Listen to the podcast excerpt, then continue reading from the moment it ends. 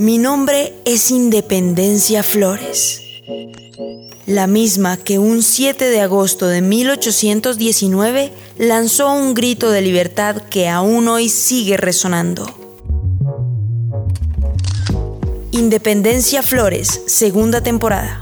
Postales sonoras para reconocer el país en el que nací.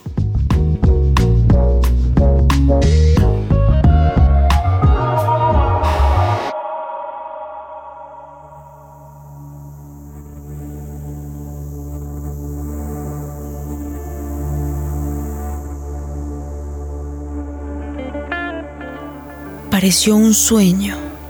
Tanto tiempo buscándola y encontrarla por fin. ¿A quién? Pues a libertad. Les contaré cómo fue.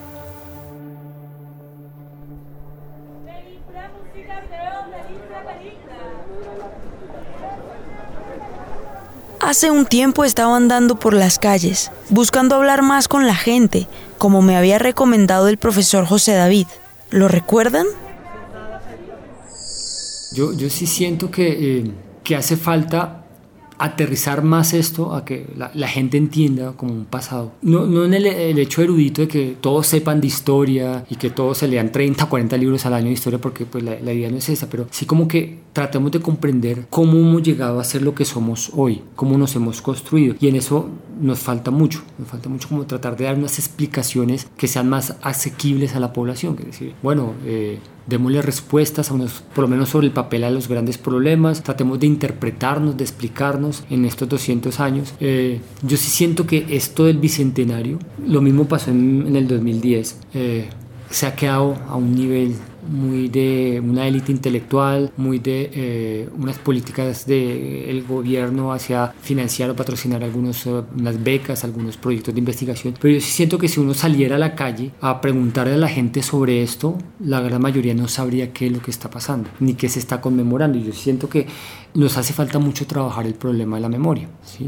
Eh, eh, eso es algo que, que tenemos pendiente, trabajar un problema de la memoria, pero no entre nosotros, los que estamos metidos en el mundo académico, sino en la población en general. El problema de la memoria es tratar de entendernos, de dónde venimos, cómo, cómo nos hemos construido, por lo menos en estos últimos 200 años. Si no lo recuerdan, tal vez sea porque no han escuchado la primera temporada de este, mi programa. Pueden escucharla aquí mismo. Entonces estaba andando por mi querida calle real, o carrera séptima, y escuché que alguien le comentó a otro alguien que por las faldas de Monserrate pasaría a la vuelta a Colombia. Y a mí los velocípedos, como los llamaban por allá en el siglo en el que yo nací, siempre me parecieron fascinantes. Hasta tengo una foto de otra colección que me gusta mucho. Me la envió una prima lejana. Libertad. La libertad suele sentirse en el movimiento, en poder ir a donde queremos, en ser libre de estar donde queremos estar. Suena a giro, a tour, a vuelta. El rodar hace parte del día a día, pero olvidamos que ha tenido detrás un sonar revolucionario de libertad. Finales del siglo XIX, la bicicleta se convirtió en vehículo de la libertad de las mujeres. Amelia Blumer, entre viajes y pantalones bombachos, con un dejo turco y una ambigüedad entre falda y pantalón, se hizo símbolo de una revolución que se hacía silenciosa pero visible. Pasando por la vergüenza del pantalón bajo la falda, a acompañar los gritos de libertad e igualdad de las sufragistas, la bicicleta se convirtió literalmente en un vehículo para que las mujeres transformaran en cada pedaleada los deberes ser que la sociedad les había impuesto, la cadencia de la cadena se convirtió en sinónimo de libertad en el ámbito público. Como les venía diciendo, decidí ir al encuentro de la vuelta a Colombia. Me fui recorriendo la circunvalar en sentido contrario al que iba la carrera. En algunos lugares encontraba gente al lado y lado de la carretera esperando que pasara el grupo de ciclistas. Finalmente decidí quedarme en el barrio La Perseverancia, donde parecía que fuera día de celebración patria. Banderas, cornetas y mucha algarabía para alentar la subida del pelotón por una de sus calles principales. y aparecieron sobre sus máquinas, pedaleando con fuerza mientras de lado y lado, en esa calle de honor improvisada, las voces y los aplausos les animaban. Y de pronto Libertad en medio del pelotón, con una sonrisa enorme y susurrando algo a cada ciclista. No me lo podía creer. Libertad, grité. Giró hacia mí y sorprendida sonrió y me dijo, Voy hasta el verjón. Nos tomamos una guapalelita ya. Y sin más desapareció junto con los ciclistas montaña arriba. Sin pensármelo demasiado, emprendí camino hacia el Verjón, recordando de paso una de las fotografías que me tomó Libertad cuando íbamos junto con las tropas por uno de los llamados caminos reales.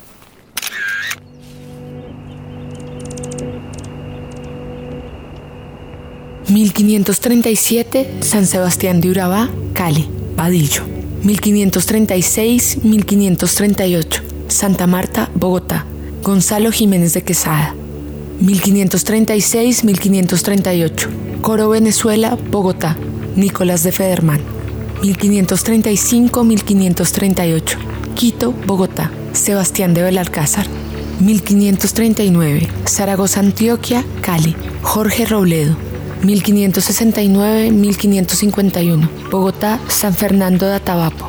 Gonzalo Jiménez de Quesada.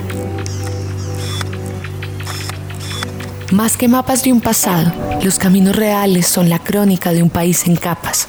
De los caminos amerindios, nombrados con mariposas, venados y soles, a los caminos de herradura que pasaban del descubrimiento a la conquista, aquellos que ligan lo colonizado, lugares mestizos para siempre, a andares revolucionarios con tintes libertarios que llevaron a la independencia, hasta ahora que sus caminos ancestrales se hacen carreteras, rutas que desembocan en un mar de colores turquesas y en un océano de ballenas danzantes y tortugas milenarias.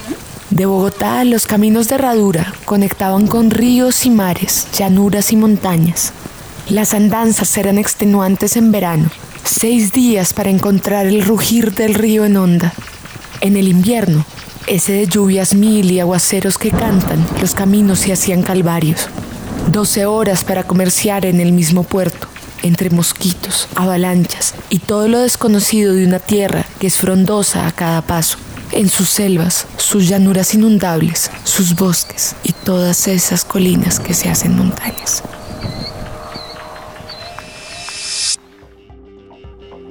Al llegar al verjón me topé con Libertad, que me esperaba con un agua de panela y un pan en mano. Esta fue la charla que tuvimos.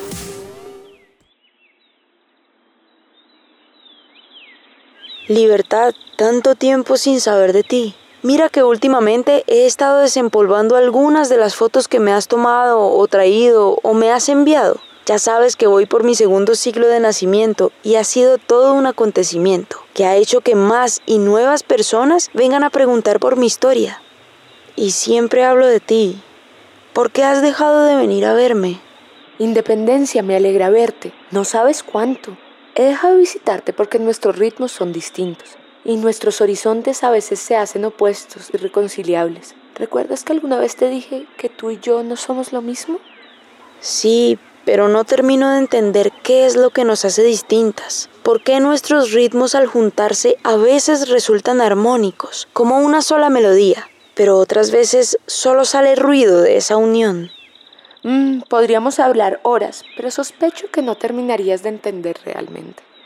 Y de verdad quiero que lo hagas no por mí, ni por ti, sino por tanta de la gente que habita este pedacito de tierra y que día a día vive en el ruido que ha quedado resonando cada vez que nuestra unión no es armónica.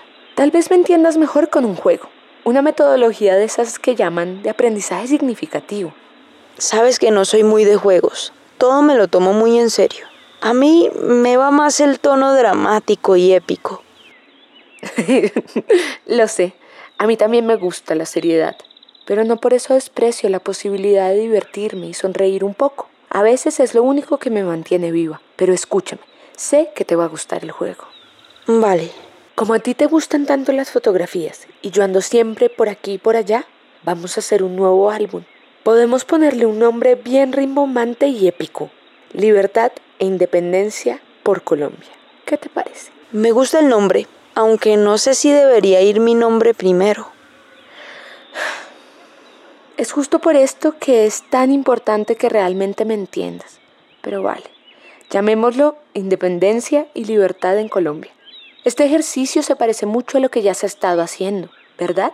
Organizando las fotografías que he tomado o enviado. Sí. Y entonces te preguntarás, ¿qué es lo nuevo? ¿Y dónde está el juego? Pues sí. Pues ahora no será un álbum de fotografías, sino de postales, con mi dedicatoria por detrás y todo. Y el juego consistirá en ubicar en cada postal donde estamos tú y yo. Me encanta la idea de que sean postales, pero no sé si entiendo lo de ubicar dónde estamos tú y yo. Sé que puede sonar muy ambiguo, pero no te voy a explicar mucho más. Te suele pasar que tus biógrafos y biógrafas te cuentan todo masticadito. Entonces tienes estos momentos en los que hablas como loro mojado, repitiendo las historias que te cuentan a ti, y no piensas qué puede haber más allá de lo que te cuentan. Bueno, dicho así. Entonces, ¿te animas? De una, yo quiero entender. Listo, entonces así quedamos. Pronto te envío la primera postal. Me alegra mucho verte y ver que quieres saber más allá de la historia de siempre. Chao, Independencia. Y así como apareció sin más, desapareció de repente. No tuve tiempo ni de llamarla ni de molestarme por haber desaparecido de esa manera, pues ya había empezado el juego. A mis pies estaba la primera postal. 1819. Me parece muy bien, pues de otro modo no podríamos ser independientes. Después conseguiremos la libertad. José Manuel Restrepo. Antioquia fue el lugar de José que comprendían que la libertad era más compleja que lograr la independencia. José Manuel abrazaba la revolución armada encaminada a un territorio independiente. Sin asumirlo, caminó a una sociedad libre. En sus líneas escribió la historia de la revolución de la República de Colombia y la historia de la Nueva Granada, mostrando que el sendero entre libertad e independencia era rocoso y empinado. Otro José, José Félix, también Restrepo, decretó la ley de libertad de vientres en Antioquia en 1812 y defendió que es egoísmo criminal pretender para nosotros la libertad e independencia de España si no queremos darla a nuestros esclavos. Bueno, me iré a hacer mi parte del juego y esperar que me manden nuevas postales.